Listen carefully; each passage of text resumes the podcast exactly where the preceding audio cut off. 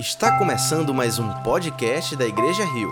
Esperamos que você seja profundamente abençoado com a mensagem de hoje. Quero que você abra sua Bíblia comigo no Evangelho de Jesus Cristo, segundo escreveu João. Nós vamos ler do capítulo 15 em diante, verso 1 em diante. Capítulo 15 do Evangelho que escreveu João,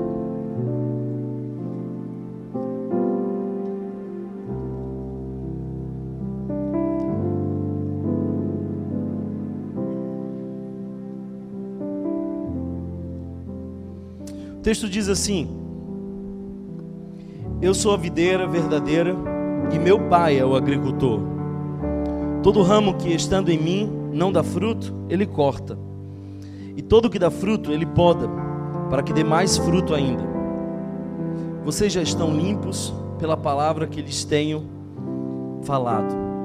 Permaneçam em mim, e eu permanecerei em vocês. Nenhum ramo pode dar fruto por si mesmo se não permanecer na videira. Vocês também não podem dar frutos se não permanecerem em mim. Eu sou a videira, vocês são os ramos.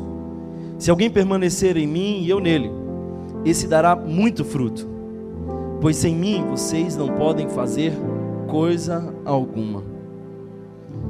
Se alguém não permanece em mim, será como um ramo que é jogado fora e seca.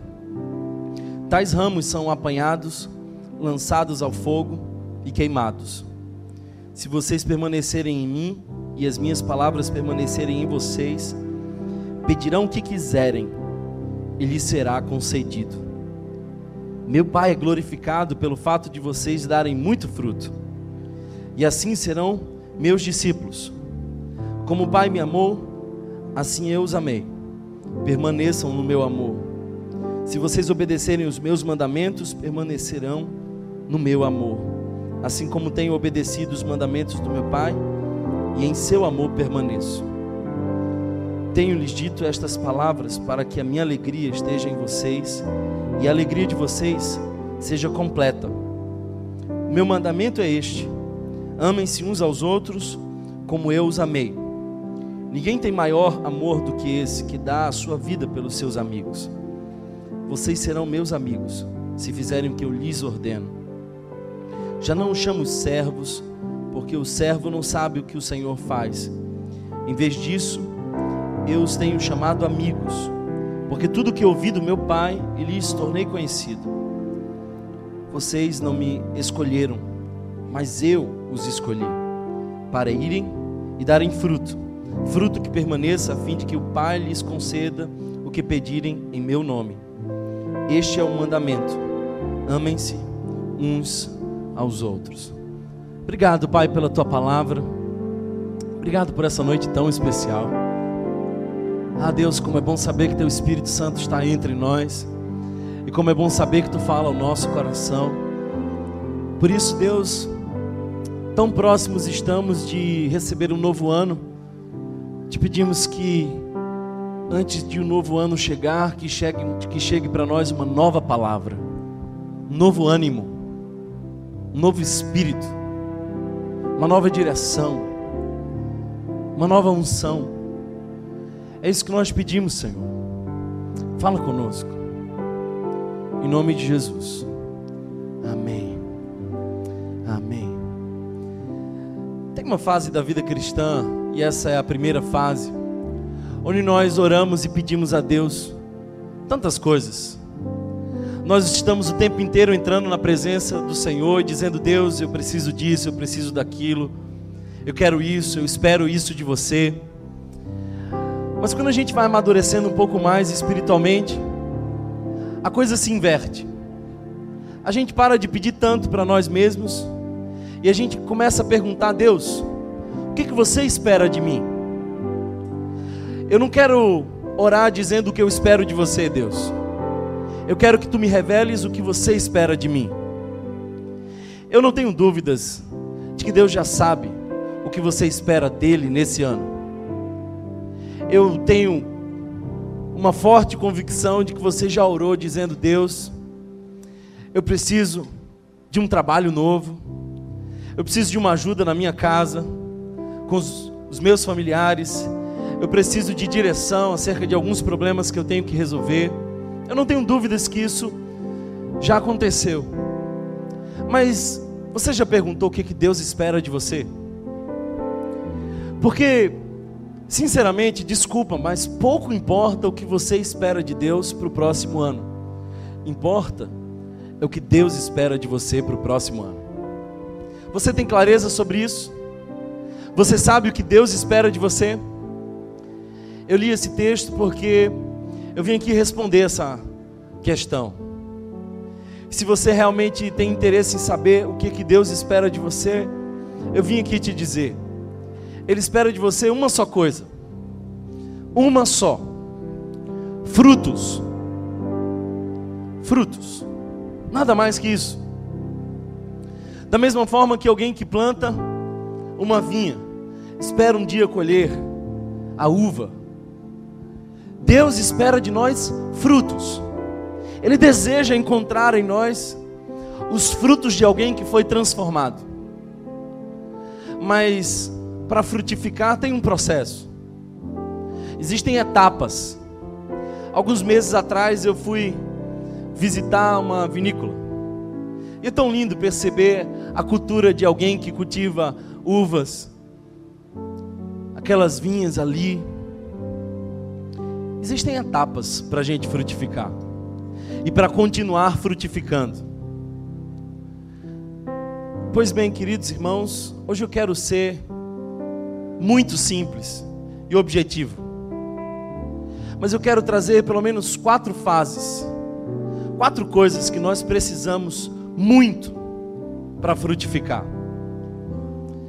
E para facilitar a sua memória, todas as palavras que eu escolhi começam com P. Então, você vai precisar de poda, de permanência, de produtividade, então alcançar a prosperidade. Eu quero falar sobre cada uma dessas fases, porque isso diz respeito a nós. Quando Jesus começa a, trazer exemplos, e aliás, Jesus não era desses teólogos difíceis de entender, Jesus era prático, era objetivo, ele contava histórias simples com verdades profundas. Quando ele começa a dizer eu sou a videira, ele parece fazer uma menção do que Israel deveria ser. No Antigo Testamento, a videira de Deus era o Israel. Mas quando Jesus chega, ele diz: O meu pai é o agricultor e eu sou a videira. Então, nos mostra que houve uma ampliação. Aquilo que Israel não conseguiu ser, em Jesus ele foi plenamente. E ele começa a usar esse exemplo tão simples para trazer verdades profundas. E eu queria que você fosse mais uma vez a esse texto e observasse verso primeiro e o verso segundo que dizem assim: Eu sou a videira verdadeira e o meu pai é o agricultor. Todo ramo que estando em mim não dá fruto, ele corta. Isso aqui tem a ver com um juízo. O que Deus espera de nós é fruto. Aliás, é importante lembrar quando Jesus passou perto de uma figueira que tinha folhas, mas não tinha fruto. Ela tinha aparência, mas ela não tinha de fato produtividade. E Jesus amaldiçoou aquela figueira e disse: dela não será visto nenhum fruto, porque o que Deus espera de nós são frutos. Aliás, o texto nos diz isso: não fostes vós que escolhestes a mim, eu vos escolhi a vós. Talvez você tenha aprendido errado. Talvez você tenha pensado que um dia, num culto emocionante, você acabou se rendendo e você escolheu Jesus. Não. Você respondeu com o seu coração, porque Jesus primeiro te escolheu. Ele nos amou primeiro. Não fostes vós que escolhestes a mim, eu vos escolhi a vós e vos nomeeis para que vades de fruto, que vosso fruto permaneça. Deus se interessa por frutos. Eu não sei qual é a sua expectativa acerca de Deus no próximo ano, mas eu sei qual é a expectativa de Deus sobre você: frutos. E é interessante porque eu não quero me deter aqui ao juízo de alguém que é cortado porque não dá fruto. Eu vou partir do pressuposto de que todos nós aqui damos, de certa forma, um pouco de fruto. Então o que é que acontece a seguir? E todo que dá fruto, ele poda, para que dê mais fruto ainda. Todo que dá fruto, ele poda. Eu morei um tempo fora do país e eu tive que desenvolver várias atividades. E talvez a mais prazerosa, que eu mais gostei de fazer, foi jardinagem. E na jardinagem eu aprendi uma coisa muito interessante: que aquilo que parecia um absurdo, na verdade, era um favor que o jardineiro fazia podando a planta, especialmente as frutíferas.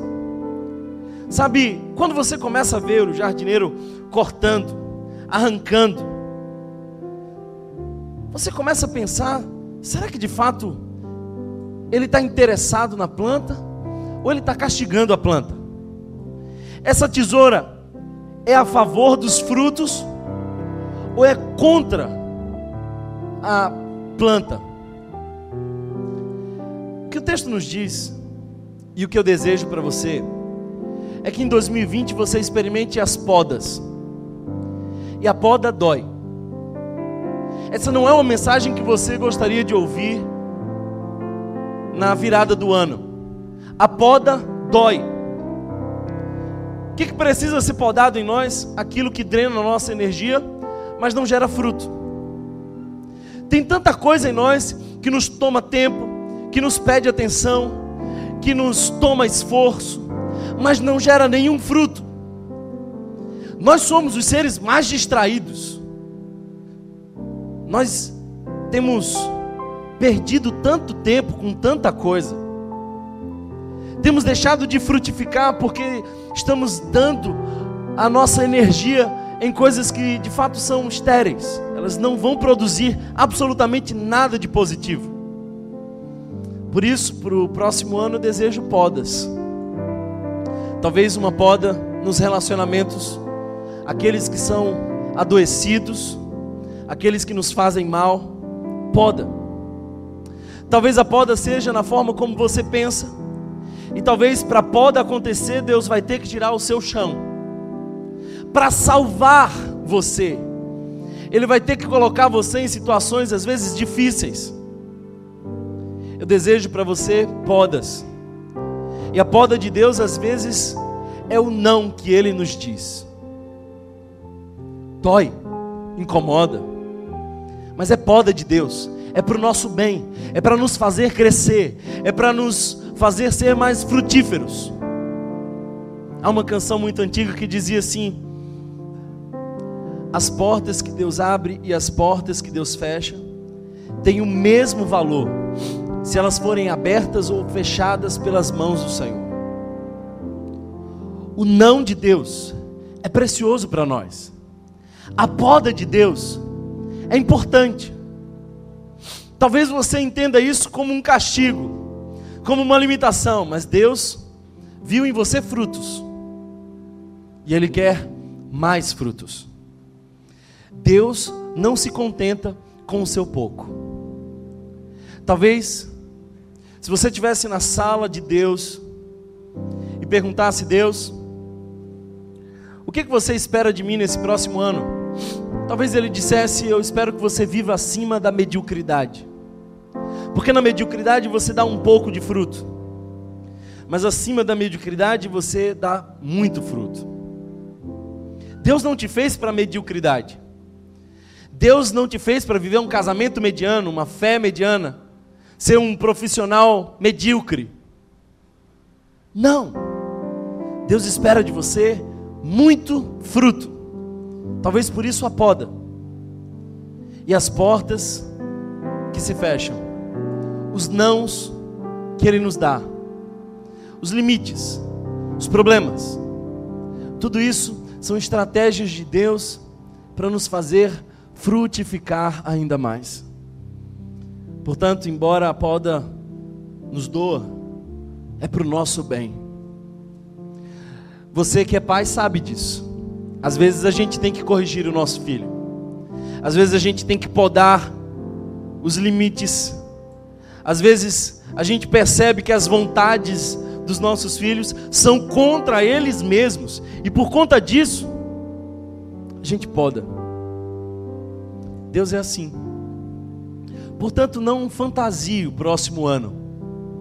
Eu espero que ele seja de poda. Porque é através dela que você vai frutificar mais e mais. Mas por que, que a gente frutifica? Para que frutificar? O meu Pai é glorificado nisto, que deem muito, muito fruto. Por que, que a gente frutifica? Para a glória de Deus. Eu desejo para você, portanto, poda, limpeza. Que Deus tire tudo aquilo que tem drenado a sua energia. Que você possa se concentrar de fato naquilo que Deus tem para você. Que todas as estratégias de distrações que o diabo plantou e que foram viciadas em você ao longo de anos, que sejam desfeitas em nome de Jesus. Eu quero orar por você que precisa viver uma poda, uma poda de vícios. Você que tem sido sugado na sua energia, por conta de vícios que você não consegue perder, você não consegue romper. Às vezes você está caminhando com Deus, se aproximando mais de Deus, então o teu vício te mostra que você não é bom bastante. Eu profetizo uma poda de Deus na sua vida. Grandes coisas de Deus vão acontecer. 2020 é ano de frutificar para a glória de Deus. Alguém crê nisso? Amém. Eu desejo para você poda, mas eu desejo também permanência. Permanência. Quando a gente pastoreia uma igreja por alguns anos, e eu já estou no ministério pastoral há mais de 10, só nessa igreja há quatro anos. Deus me deu o privilégio de ser parte do grupo que fundou essa comunidade. A gente vê muita gente que começa, mas poucos são aqueles que permanecem. Eu não sei se você percebe, mas às vezes você chega na igreja carente, necessitado, e vem uma palavra de esperança e você diz: Esse é o meu lugar. Como é bom ler essas mensagens. Eu encontrei minha casa, minha família. Aí você passa um pouco mais de tempo e você conhece um pouco mais profundamente a nossa comunidade. E você percebe que ela é feita de gente, e como todas as pessoas, cheia de falha. De longe, essa igreja é uma bênção, irmão. Se você vê de perto, você vai ver quanto problema. Eu lembro que o pastor Rodrigo, quando estava pensando em congregar conosco, ele pediu um gabinete pastoral, isso alguns anos, quase três anos atrás, ele disse assim: Olha, eu estou vindo a essa igreja já tem algumas semanas, e eu estou gostando muito, eu queria conhecer mais a visão, e a gente explicou um pouco mais a visão da igreja. No final da conversa, ele falou assim: Eu tenho uma última pergunta. Eu acho que foi a Ju que perguntou: Qual que é o defeito dessa igreja? Eu falei assim: Olha, essa igreja tem muito defeito, a começar do pastor.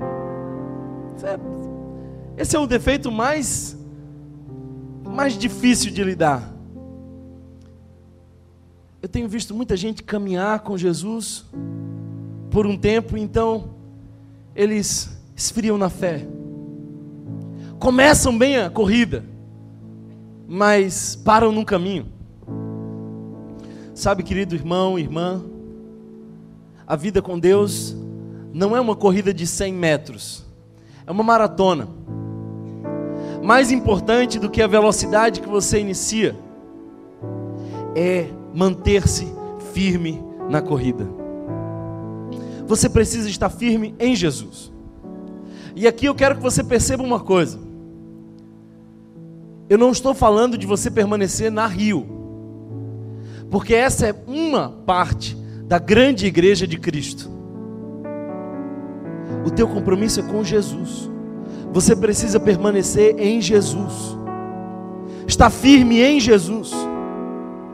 Quem dera daqui a 10 anos nós conversássemos e você me dissesse: Olha, eu lembro da sua mensagem 10 anos atrás sobre permanecer. Então, eu estou firme, eu sigo firme em Jesus. Eu espero que você possa dizer o que Paulo disse: Combati o bom combate, completei a carreira, guardei a fé. Quantas pessoas começam? É aquela emoção, aquele retiro que eles fizeram, aquele impacto que foi gerado, mas depois vai esfriando, vai esfriando. Eu desejo para você permanência, porque os ventos vão soprar de maneira contrária, as podas virão, que você seja achado em profundas raízes na presença de Deus. Permanência. Difícil não é começar. Começar é fácil. Que diria os casados. Começar um casamento é muito fácil. Você encontra uma pessoa que se interessa por você, se é recíproco. Vocês vão caminhando, então vocês casam. É tudo maravilhoso. Começar é fácil. Dez anos depois, aí você tem que permanecer. E se você casou pelo motivo errado, se você achou que a única razão de casar era a sua emoção, quando você já não sentir mais aquele frio na barriga, você começa a duvidar. Não, irmão. Você não foi chamado a sustentar um casamento com as suas emoções, porque elas oscilam. A Bíblia diz que o coração é enganoso. Nós somos chamados a permanecer, porque quando nós permanecemos, nós agradamos o coração de Deus. Sabe, o que é permanecer em Cristo? Permanecer em Cristo é cultivar a relação com Ele. Eu não sou um representante da religião. Eu vim aqui para falar para você que Jesus é um ser pessoal. Deus se interessa de lhe chamar pelo nome. E quando você fecha a porta do seu quarto, Ele entra com você. E ele fala contigo, ele conhece você, ele tem interesse em se relacionar com você. Permanecer em Deus é continuar se relacionando mais e mais com Ele. Como é que a gente faz isso? Primeiro, o diálogo. E o diálogo espiritual é a oração. Essa semana eu atendi um jovem que disse assim: Olha, eu estou tentando caminhar com Deus. E eu interrompi ele e falei assim: Como é que você está na sua vida de oração? E ele falou: Não, eu não sou muito de orar, eu sou mais de fazer. Eu falei assim: Não, você não está entendendo. Não tem o que fazer, coisa de fazer é coisa da religião. Você tem que desfrutar da relação. Então, a oração é o caminho pelo qual você encontra o Pai na sala do trono. Oração. Se tem algo que você deve decidir para o próximo ano é: eu decido ter uma vida de oração.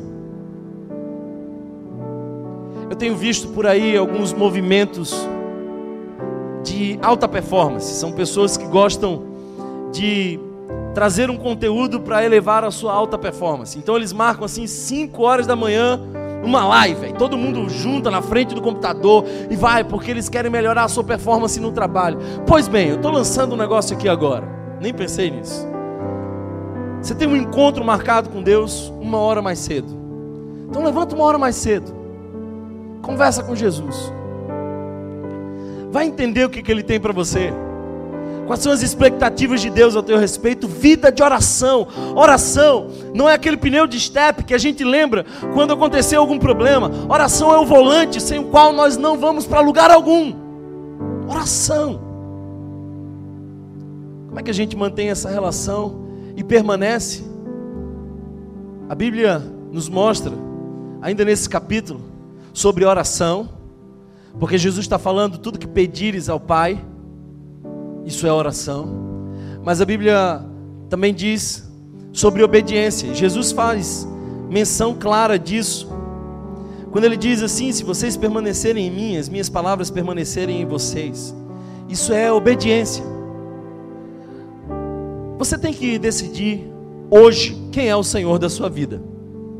Porque hora você chega aqui no domingo e diz assim: Deus é o Senhor da minha vida. E aí, quando Ele te manda perdoar, você não quer perdoar. Quando Ele te manda ser generoso, você não quer ser generoso. Quando Ele te manda se humilhar, considerar o outro mais importante que você, aí você acha que é demais. Você tem que decidir quem é o Senhor da sua vida. Quem de fato é a autoridade sobre você? É você que é a autoridade sobre você? Essa é uma péssima escolha. Porque sinceramente você não sabe nem o que está passando agora no seu estômago. É melhor se dobrar diante do Senhor dos Senhores, porque Ele tem o universo na palma de Suas mãos. Obedece. Mas uma forma de manter a relação e permanecer na presença de Deus é dependência. Sabe, nós somos chamados a depender, e depender é tão difícil. Mas é no caminho da dependência que nós vemos milagres. Deus nunca vai interferir na sua história enquanto você não diz: Oh Deus, meu recurso acabou. Não espere que Deus apareça assim, dizendo assim: Eu vou resolver se você ainda acha que tem alguma coisa a fazer a respeito. Talvez hoje seja a noite que Deus separou para você colocar diante do altar o seu casamento, colocar diante do altar o seu filho, colocar diante do altar do Senhor as suas finanças e dizer: Deus, eu não tenho mais nada a fazer. Talvez o maior de todos os insights que você possa ter hoje é esse. É o que Jesus já disse claramente, porque se você observar, Ele está dizendo assim: Pois sem mim vocês não podem fazer coisa alguma. Isso é dependência. Para de fazer os seus planos ridículos. Porque sem Deus, você não faz nada. Aliás, Tiago, falando sobre aquele que faz planos, diz assim: olha, você até pode fazer os seus planos, mas você não pode desconsiderar o fato de que você não sabe se tem um minuto à sua frente. Porque quem está no governo de todas as coisas Deus. A gente depende de Deus. E depender é lembrar que nós somos pequenos demais para cuidar de nós mesmos. E nós temos essa crise de emancipação. Nós queremos cuidar de nós mesmos. Deixa o Pai fazer esse trabalho. Sabe qual é o meu maior esforço espiritual? E muito provavelmente esse seja o maior esforço espiritual seu também. Teu maior esforço espiritual e meu também é descansar em Deus. É depender e dizer: Deus, eu te entrego, e porque eu te entreguei, eu vou dormir. E em paz me deito e logo pego no sono, porque só tu, Senhor, me faz repousar em segurança. Depender é entregar o problema para Deus e saber que está resolvido pela fé. Nesse próximo ano, ouse depender. Seja como uma criança que depende. Aliás, Jesus disse isso. Se vocês não forem como um dos pequeninos, vocês não vão herdar o reino dos céus. Eu fico olhando para o meu filho e eu, sinceramente, acho que a gente não pode ser como pequeninos em todos os aspectos. Porque meu filho é desobediente, ele já veio com o chip do pecado. Ele não quer, muitas vezes, se submeter à nossa autoridade. Tem muita coisa difícil em educar uma criança. Amém, pais? Mas se tem uma coisa que teu filho ensina para você, é que ele é dependente. Ele pode não saber, mas ele é dependente. Talvez a maior marca das crianças, e quem sabe era isso que Jesus queria nos ensinar, é que se nós não dependermos, nós não vamos nos manter em Jesus. Esse celular que está no seu bolso aí agora, ele tem um, uma energia residual. E se você não carregar ele, ele vai descarregar por completo. Porque ele depende de uma fonte de alimentação. Pois bem, tem muita gente por aí andando sem Deus, desfrutando do pouco que lhe resta de energia residual. Mas nós temos a fonte toda força e esperança. Em Cristo Jesus nós temos o descarrego verdadeiro. Dependa do Senhor e permaneça nele. O verso 5 nos diz ainda uma outra coisa muito interessante, porque diz: Eu sou a videira, vocês são os ramos, se alguém permanecer em mim e eu nele, esse dará muito fruto, pois sem mim vocês não podem fazer coisa alguma. Eu queria que você notasse aqui a expressão muito fruto. Muito fruto. Eu falei de poda, eu falei de permanência, mas agora eu queria falar sobre produtividade. Muito fruto. Deus não se contenta com pouco. Deus não aceita um homem pela metade. Ele aceita um homem em pedaços, mas não aceita o pedaço de um homem. Deus não pede muito, ele só pede tudo. E ele espera de nós muitos frutos. Muitos frutos. Mas que fruto é esse, Thomas? Que fruto é esse? O texto nos diz mais para frente. Esse é o fruto do amor. Porque se você observar, o verso 9 em diante começa a falar sobre amor. E ele diz: Esse é o meu mandamento. Nós somos chamados a amar. Quem dera fôssemos distintos no mundo pelo amor. Hoje em dia nós somos um grupo muitas vezes que levanta pautas bélicas, mas não levantam as bandeiras da paz. Nós somos capazes de lançar bombas para defender a nossa fé, mas nós não somos capazes muitas vezes de sacrificar a nós mesmos nas relações para que Jesus seja visto em nós. Que fruto Deus quer ver em nós? Amor. 2020 é ano de amar.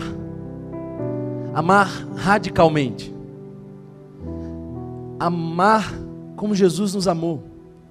E eu não sei se você percebe, esse é um discurso final de Jesus. Jesus aqui estava horas antes de ir para a cruz. Se você soubesse que você ia morrer, muito provavelmente o que você diria seria assim muito assertivo. Você ia escolher cada palavra. Jesus escolheu cada palavra. E ele trouxe para os discípulos uma importante lição. E ele resumiu todos os mandamentos dizendo: Esse é o meu mandamento, amar. Amar é o mandamento. Que seja visto muitos frutos em nós em 2020. Eu estou cansado desses caprichos de crente. Porque crente gosta de cantar, gosta de ver a igreja, dá o dízimo, ele acha que está pagando a Deus alguma coisa. Aí depois ele diz assim: Olha, eu não quero servir com ciclano no mesmo ministério. É porque eu não falo com o meu pai. Eu não tenho relação com outra pessoa. Deixa eu te dizer uma coisa: você não tem esse direito. Porque você diz servir aquele que morreu por você, que assumiu o dano, aquele que absolveu o teu pecado e te cobriu com a santidade dele. Nos resta o amor, não há outra escolha. A doce revolução silenciosa do amor.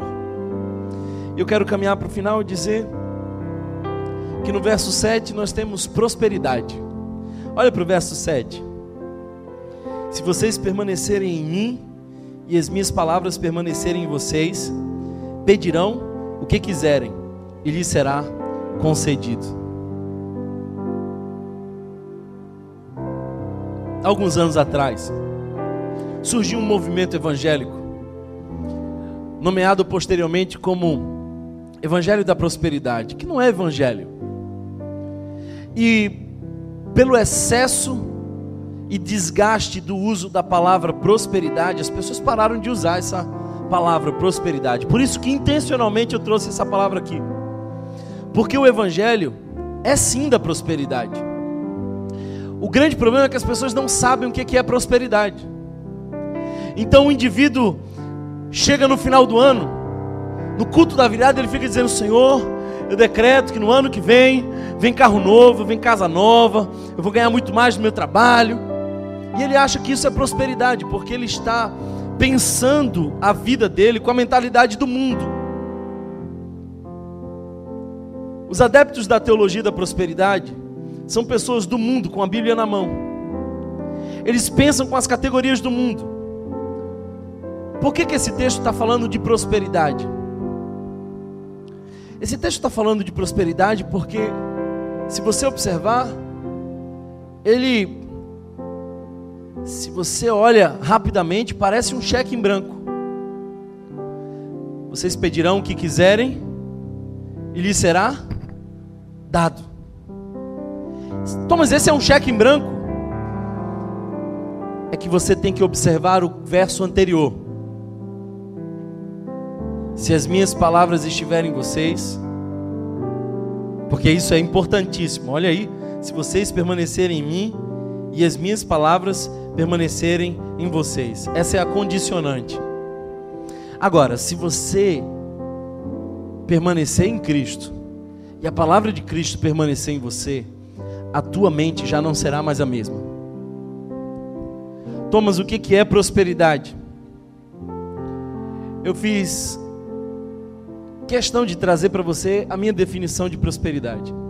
A minha definição de prosperidade é receber o que Ele tem para nós, quando aprendemos a pedir o que Ele quer nos dar. Prosperidade é receber tudo aquilo que Ele quer nos dar, porque nós aprendemos a pedir a vontade dEle, porque Ele está em nós, nós estamos nele. Deixa eu te dizer uma coisa. Uma das maiores alegrias que nós temos como pai é quando o nosso filho pede uma coisa no momento certo, pela razão certa, e que nós podemos atender. Então, nós olhamos para o pedido dos nossos filhos e a gente chega à conclusão de que é bom para ele, é possível para nós e nos fará bem. Deus é Pai. Se nós que somos maus sabemos dar boas coisas aos nossos filhos, Deus, que é o Abba Pai, pode fazer infinitamente mais. Às vezes a gente não recebe porque não pede. E quando pede, pede com a mentalidade do mundo. Por isso não recebe. É isso que Tiago nos diz. Vocês não sabem pedir. Por isso não recebem. Quem dera você pensasse o mundo com a mente de Deus. Que hoje você for, seja renovado pela, pelo Espírito Santo na sua mente. E em 2020 você peça as coisas que Deus quer dar. Porque as coisas que Deus quer dar são as coisas que te fazem realmente bem. Eu louvo a Deus quando eu olho para trás, eu percebo que um dos maiores milagres que Deus fez foi muitas vezes não me dar o que eu pedi em oração. Às vezes eu entro na presença do Senhor e digo: Deus, eu queria te agradecer porque há cinco anos atrás eu fiz uma oração te pedindo tal coisa e você não me deu. E eu queria te agradecer porque você me livrou daquilo que eu te pedia e me deu infinitamente mais do que tudo que eu te pedi que eu podia imaginar. Ele é Pai.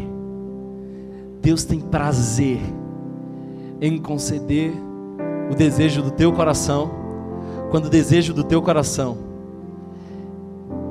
está alinhado com o desejo do coração dele. Alguém recebe essa palavra aqui hoje? Que em 2020 você possa viver a prosperidade de quem sabe ter menos e desfrutar mais. Que em 2020 você possa ter a prosperidade de ser cheio do Espírito Santo. E mesmo na escassez, entender que Jesus é suficiente. Que você viva o evangelho da prosperidade. E no evangelho da prosperidade, a mensagem central não é ter, é dar. Porque mais bem-aventurado é aquele que dá do que aquele que recebe. Se você entender isso, você vai entender o que Jesus estava fazendo aqui. Porque pouco tempo depois desse discurso, ele foi para a cruz. E ele nos amou. E nos amou incondicionalmente. Ele se entregou por nós. Esse é o grande presente que Deus pode nos dar. Eu oro para que o seu ano seja um ano de poda. E vai doer, mas é para o teu bem. É para você crescer e frutificar mais. Eu oro para que o próximo ano seja um ano de permanência. Não desista de caminhar com Deus. Persevera em obediência. Persevera na palavra. Persevera nessa relação com Deus, porque é aí que você é alimentado. É na permanência que você é alimentado.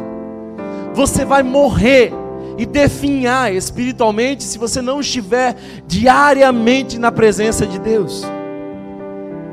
Eu desejo que em 2020 você dê muitos frutos para a glória de Deus. Fruto é esse? É encarnar o Evangelho, é sinalizar o reino, é manifestar o Cristo Jesus no ano de 2020 entre aqueles que Ele nos deu o privilégio de se relacionar. Eu desejo para você prosperidade a prosperidade de ser pleno com pouco, de estar contente em toda e qualquer situação, porque isso é prosperidade. Eu desejo a prosperidade de ser grato, eu desejo a prosperidade de ser cheio do Espírito, transbordante. Eu desejo prosperidade de você sinalizar o reino a outras pessoas, dando muito mais do que recebendo. Se esse é o seu desejo, porque é o meu, eu queria que você se juntasse a mim em oração. Feche os teus olhos, vamos orar ao Senhor.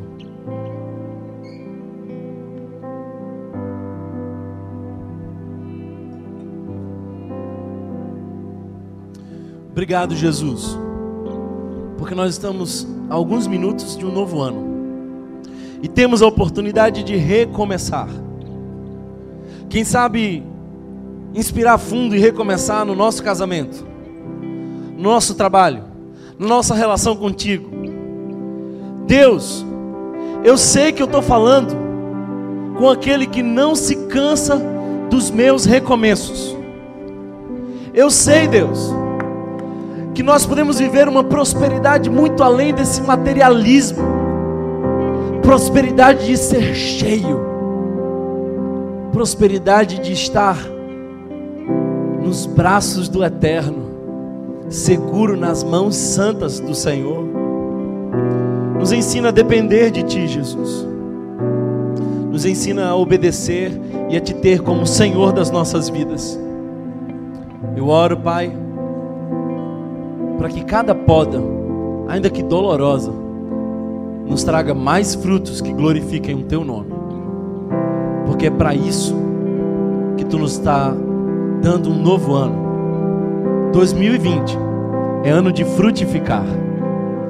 E que seja, Senhor, nossa produtividade a 100 por 1. Senhor, que a nossa vida venha alegrar o teu coração.